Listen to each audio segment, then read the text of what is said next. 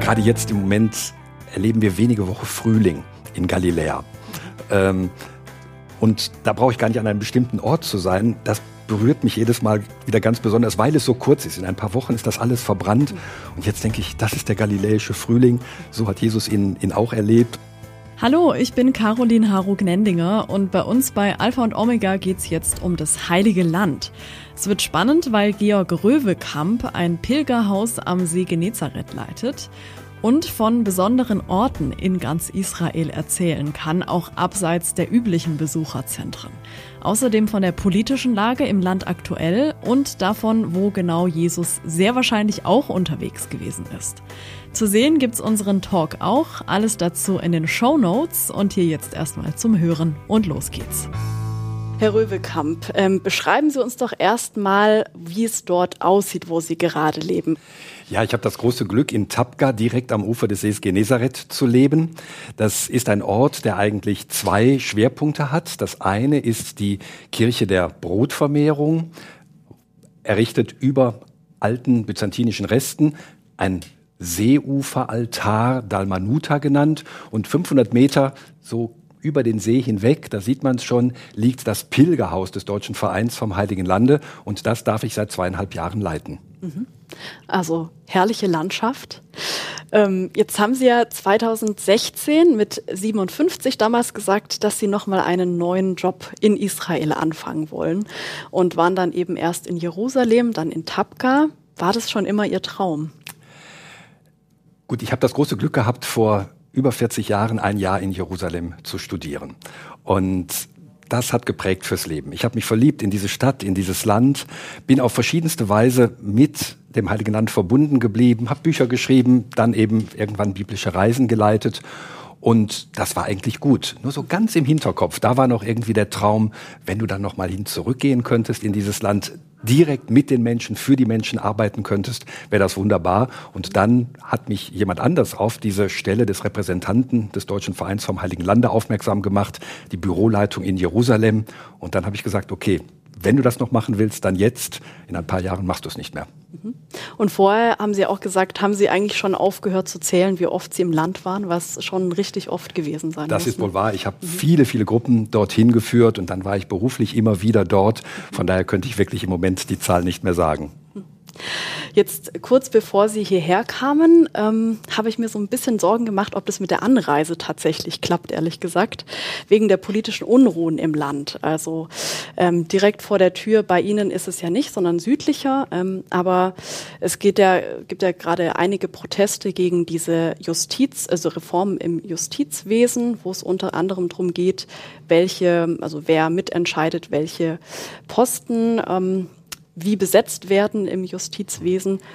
Und außerdem gab es kurz vor Ostern auch mehr offene Gewaltangriffe zwischen ja, palästinensischer und israelischer Seite. Jetzt ist es eben nicht direkt bei Ihnen, aber haben Sie sich trotzdem so ein bisschen einen Kopf zerbrochen? Wie geht es da jetzt eigentlich weiter? Gut, man beobachtet natürlich, wenn man dort im Land lebt, die Situation noch etwas genauer vielleicht als von hier aus. Ähm, und es ist tatsächlich, wie Sie sagen, diese doppelte Problematik. Zum einen äh, die Konflikte zwischen Israelis und Palästinensern. Jetzt war es in diesem Jahr so, Ostern, Pessach und der Ramadan fielen zusammen. Da ist es zu Auseinandersetzungen auf dem Tempelberg, dem Haram al-Sharif, äh, gekommen. Und weil bestimmte Gruppen im Gazastreifen, im Libanon ihre Solidarität mit den Palästinensern zeigen wollten, hat es dann tatsächlich äh, kurzzeitig auch Raketen äh, Angriffe gegeben. Aber anscheinend hat im Moment niemand Interesse an einem größeren Konflikt und deswegen hat sich das sehr schnell wieder beruhigt. Und ich will das nicht kleinreden. Die Ängste, die die Leute haben, äh, dann sind sicher real. Aber wir haben tatsächlich damit leben gelernt und ähm, in all den Jahren haben wir uns nicht einmal unsicher gefühlt. Mhm. Und das andere ist eben die große Spaltung innerhalb der israelischen Gesellschaft, die jetzt durch die extrem rechte Regierung einfach nochmal verschärft wird. Auf der einen Seite die Leute, die eine angebliche Justizreform wollen, ähm, die aber für die anderen so aussieht, als würde die Demokratie damit äh, ausgehebelt, denn de facto geht es darum, dass Entscheidungen des obersten Gerichtes vom Parlament negiert werden können. Und das wäre tatsächlich äh, das Ende der Demokratie, der Ende, das Ende der Gewaltenteilung. Und deswegen beeindruckt mich mindestens so sehr wie diese versuchte Reform äh, der Protest von Hunderttausenden Israelis, der Woche für Woche stärker wird, der nicht nachlässt. Und natürlich sind wir sehr, sehr gespannt, wie das ausgehen wird. Aber man mag das gut finden oder nicht, beide Dinge beeinflussen das Reisen ins Land nicht. In unserem Gästehaus haben wir zum Glück weiterhin viele, viele Gäste, die, wenn sie vor Ort sind, oft ganz vergessen, Angst zu haben. Jetzt hat es ja auch vor ein paar Jahren in Tapka so einen ja, Brandanschlag gegeben ähm, von ja, ultranationalistischen jüdischen jungen Leuten. Ähm, machen Sie sich da vielleicht doch so ein bisschen Gedanken?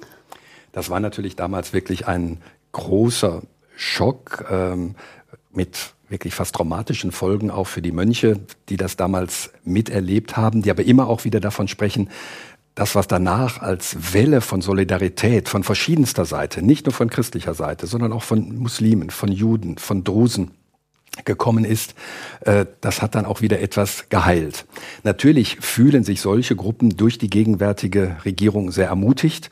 Der jetzige Minister für innere Sicherheit, Itamar Ben-Gvir, war tatsächlich der Anwalt des jungen Mannes, der damals diesen Brandanschlag unter anderem verübt hat und dafür auch verurteilt worden ist. Von daher macht uns diese Radikalisierung ähm, der Gesellschaft schon Sorgen. Mitte Mai gibt es ja jetzt den Staat Israel 75 Jahre schon. Ähm, sehen Sie denn so eine ganz kleine Chance, dass es doch noch irgendwie Frieden gibt, dass sich äh, auf der einen Seite die arabische Seite, auf der anderen die jüdische, doch zu einem kleinen Frieden durchringen können? Gut, viele Israelis werden sicher darauf verweisen, dass es in den letzten Jahren äh, erstaunliche Abkommen mit arabischen Staaten gegeben hat.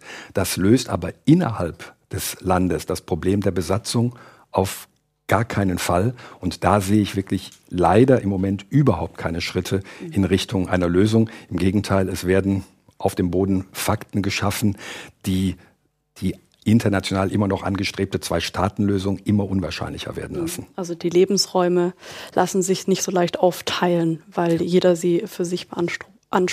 Mhm. Beziehungsweise es werden immer mehr ähm, ja, wird immer mehr palästinensisches Land enteignet, es werden weiterhin neue Siedlungen gegründet und mhm. das macht eben einen Staat mit einem zusammenhängenden Staatgebiet zunehmend unmöglich. Mhm. Kommen wir jetzt nochmal weg von der Politik auf Ihre Arbeit bei Tabga. Was genau machen Sie denn dort? Ja, seit 1889 besitzt der Deutsche Verein vom Heiligen Lande ein großes Grundstück in Tabga. Ähm, der Name übrigens leitet sich her vom griechischen Heptapegon sieben Quellen äh, und die entspringen hier am Nordwestufer des Sees Genezareth, ganz in der Nähe von Kapharnaum. Ähm, damals wusste man noch nichts von den Ruinen der Brotvermehrungskirche. Da wollte man eine landwirtschaftliche Kolonie für deutsche Bauern errichten. Und als sich zu wenige Bauern fanden, die bereit und in der Lage waren, unter diesen Bedingungen Landwirtschaft zu betreiben, hat man angefangen, Gäste zu empfangen. Und so gibt es seit 1893 das Gästehaus in Tapka, einschließlich der Gästebücher. Das ist ganz spannend zu lesen, dass da Karl May zu Gast war, Atatürk im Rahmen des Ersten Weltkrieges und viele, viele andere. Ähm, danach hat es eine sehr bewegte Geschichte. Zeitweise haben es die Engländer enteignet, dann haben es die Israelis gepachtet und erst vor 20 Jahren haben wir es als Pilgerhaus neu eröffnet. 140 Betten stehen dort Reisenden mhm. zur Verfügung. Viele von denen kommen aus Europa, aber auch Einheimische kommen. Ähm, und Gerade letzteres ist etwas gewesen, was uns während der Pandemie sehr geholfen hat, als wir gar keine Pilger und Gäste aus dem Ausland empfangen durften. Und ein bisschen davon möchte ich mir auch bewahren, dass Tapga, das Gästehaus, für das ich verantwortlich bin, eben wieder zu einem Ort der Begegnung zwischen den unterschiedlichsten Gruppen im Land wird. Wir versuchen es schon mit unseren Mitarbeitern. Wir haben ähm, Mitarbeiter, die sind Drusen, Muslime, Juden, Christen. Wir versuchen zusammen gut zu arbeiten und ein kleines Modell dafür zu sein, wie es auch gehen kann. Und Sie leiten das Ganze, halten das Ganze so im Laufen, diesen spannenden Ort. Jetzt haben Sie ja auch schon angesprochen, das ist der Ort der Brotvermehrung, also erinnert an Erzählungen aus der Bibel, als sich eben Menschen um Jesus versammelt haben, ihm zugehört haben.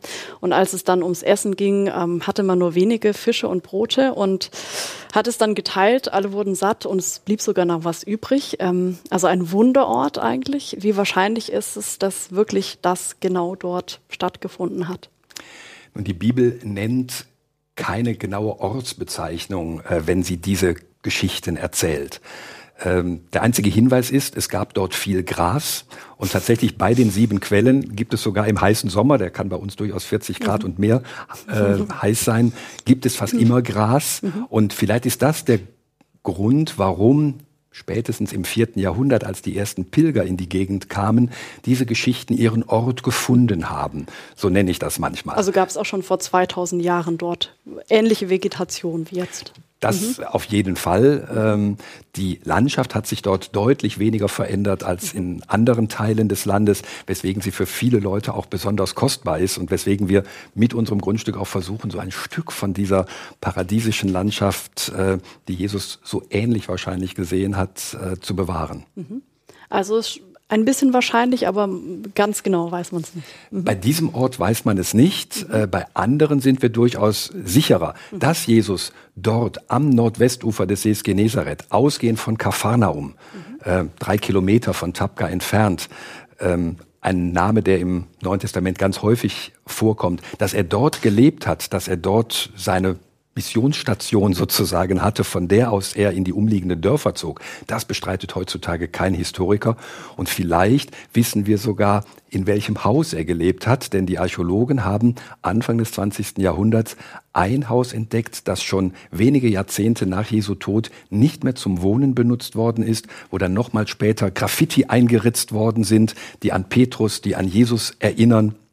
Auch da können wir nicht hundertprozentig sicher sein, aber äh, es gibt eine sehr weit zurückreichende Tradition und wie gesagt, dass Jesus in Kapharnaum und in den umliegenden Dörfern dort am Ufer des Sees gelebt hat, ähm, das ist ganz sicher und es erstaunt einen immer wieder, wie aus so einer kleinen Region ähm, eine Weltreligion hervorgehen konnte. Was macht es denn genauso sicher? Also jetzt diese, Ein, äh, diese Inschriften in diesem Haus alleine könnte ja auch von anderen einge ritzt worden sein. Gut, da sind die Archäologen schon relativ äh, sicher, dass das wirklich von Pilgern des zweiten, dritten Jahrhunderts äh, gewesen ist. Und nehmen wir noch ein anderes Beispiel, dass Jesus in Nazareth aufgewachsen ist. Auch das wird heute von niemandem bestritten, denn wenn man eine Herkunft oder einen Herkunftsort erfinden würde, dann wird man was Bekannteres nehmen. Nazareth ist nirgendwo sonst außer im Neuen Testament erwähnt und allein diese Tatsache macht es so wahrscheinlich, dass er wirklich von dort herkommt. Denn wie gesagt, wenn man was Tolles erfinden wollte, wird man was anderes nehmen als Nazareth. Also dieser Ort wurde jetzt irgendwie nicht auch vorher genannt, so dass man sagen kann, das geht auf ja Texte zurück, die sagen, dort wird mal der Messias herkommen. Nein, eben gerade nicht. Mhm. Ähm, und wie gesagt, äh, bei Kapharnaum gibt es keinen Grund, das Zeugnis des Neuen Testamentes zu bezweifeln, dass Jesus von Nazareth nach Kapharnaum umgezogen ist und sich dort niedergelassen hat, um dann von dort aus äh, seine Tätigkeit zu beginnen. Woran kann man das zum Beispiel auch festmachen? Ist es dann auch eher archäologisch oder von solchen Begriffen, die selten auftauchen, dass man es herleiten kann? Ähm, gut, wir haben natürlich als schriftliche Zeugnisse für die Tätigkeit Jesu nur die Texte des Neuen Testamentes, die Evangelien. Ähm, aber selbst kritischste Forscher äh, finden keinen Grund an den Ortsangaben, die sich dort finden, zu zweifeln. Was die Geschichten erzählen, das ist natürlich vom Glauben an Jesus geprägt und deswegen werde ich nie genau sagen können, was ähm, dazu geführt hat, dass man eine Geschichte wie die von der Brotvermehrung erzählt. Oder ein anderes Beispiel, das von der Bergpredigt. Man zeigt oberhalb von Tabka einen Berg ähm, und erinnert dort an die Bergpredigt Jesu. Da sage ich, ob diese Rede in dieser Form und ob sie auf einem Berg stattgefunden hat, das wissen wir nicht. Wahrscheinlich hat Matthäus, der sie als Bergpredigt überliefert, dabei eher auch an den Sinai gedacht. Denn sein ganzes Evangelium beschreibt Jesus als den neuen Mose. Und so wie Mose auf dem Sinai die Gebote verkündet, so steigt auch Jesus auf einen hohen Berg, der keinen Namen hat und verkündet dort seine Neuinterpretation oder seine, ja, seine Art, äh, das Gesetz äh, zu lesen. Mhm. Und, aber wie Sie vielleicht merken, stört mich das nicht besonders. Das Ganze ist für mich eine Erinnerungslandschaft, die mir sehr hilft, an die Texte heranzukommen, aber die Orte an sich sind es ja nicht. Sie sind nur Hilfestellung um den Geschichten, den Botschaften neu nachzuspüren. Und das kann man gerade in der Gegend am See auf eine wunderbare Weise. Mhm.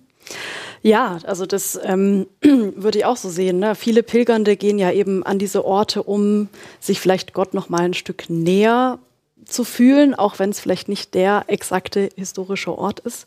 Und ähm, ich musste auch so ein bisschen daran denken, ich war auch mal mit einer Pilgergruppe 2017 in Israel, ähm, mit einer Gruppe aus dem Erzbistum Freiburg, mit der Kamera habe ich sie begleitet. Und ähm, jetzt sehen wir hier auch noch ein Video vom Zionsberg in Jerusalem.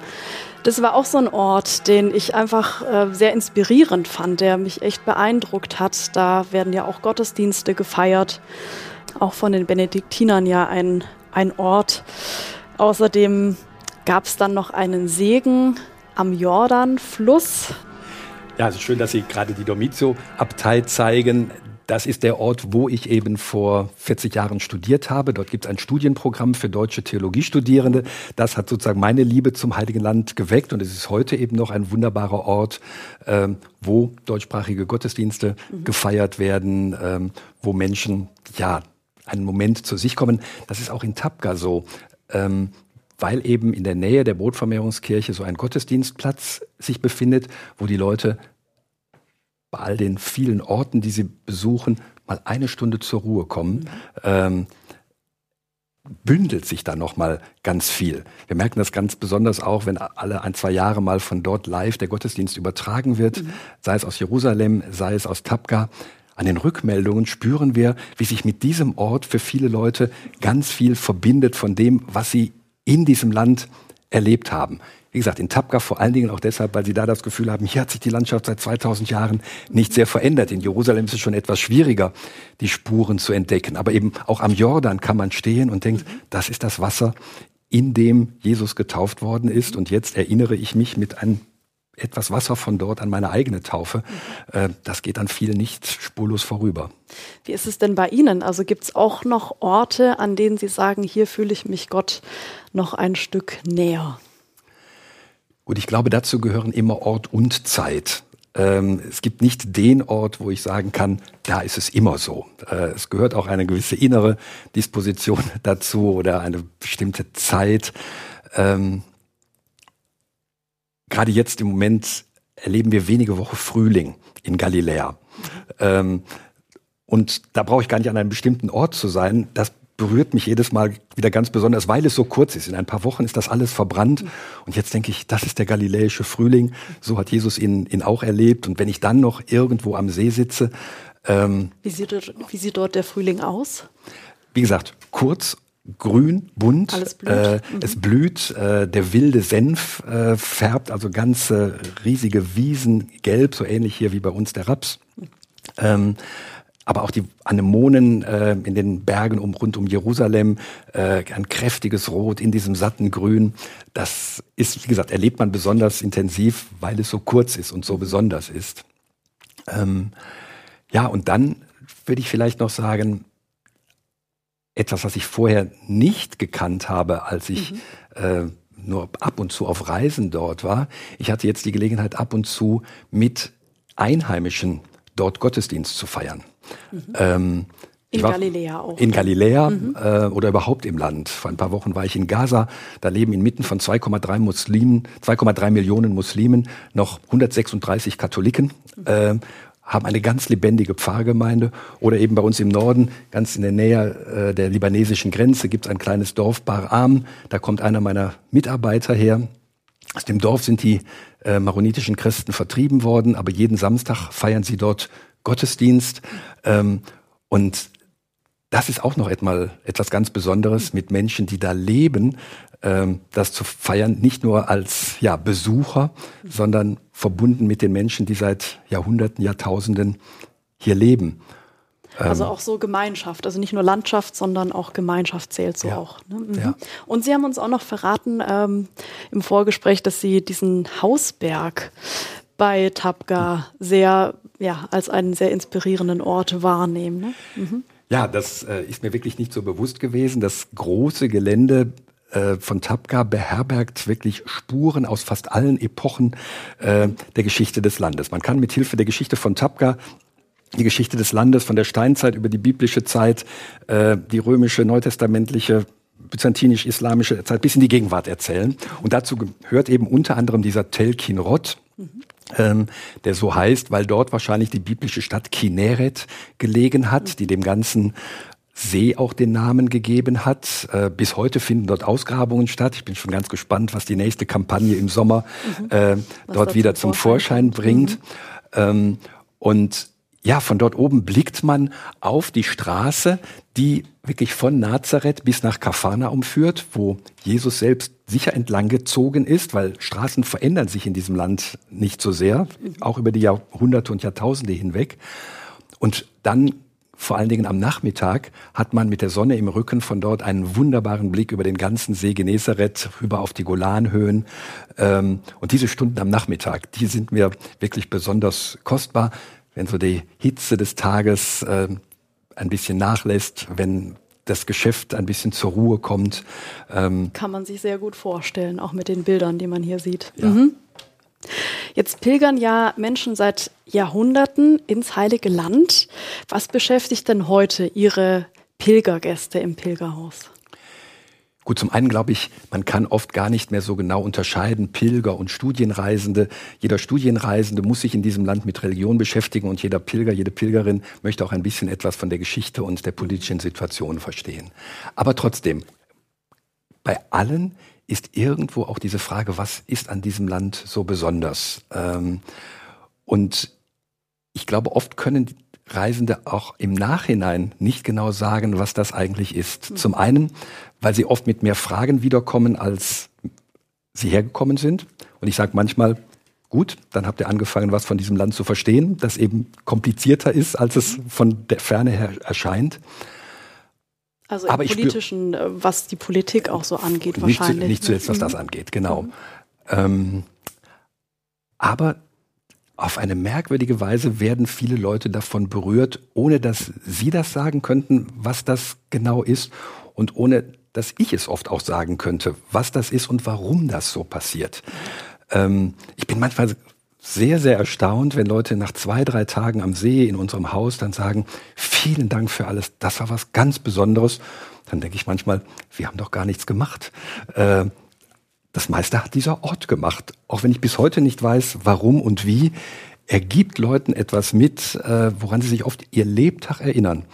Und dann denke ich manchmal, gut, vielleicht ist es doch so, dass dieser Ort voll ist mit, mit Brutvermehrungs-DNA. Äh, so formuliere ich das manchmal für mich. Aus ganz wenigem wird viel. Ähm, das passiert eben auf eine, ja, wunderbare Weise, ähm, ohne dass ich wirklich sagen könnte, warum und wieso. Hat es auch ein Stück weit Ihren eigenen Glauben verändert? Der Ort, die Menschen?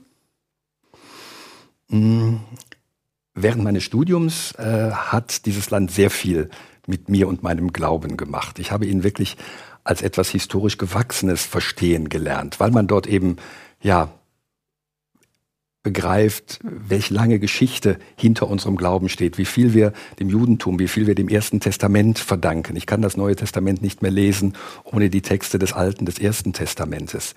Ähm, habe aber vor dieser historischen Gewachsenheit keine Angst mehr, wie es manche Leute haben.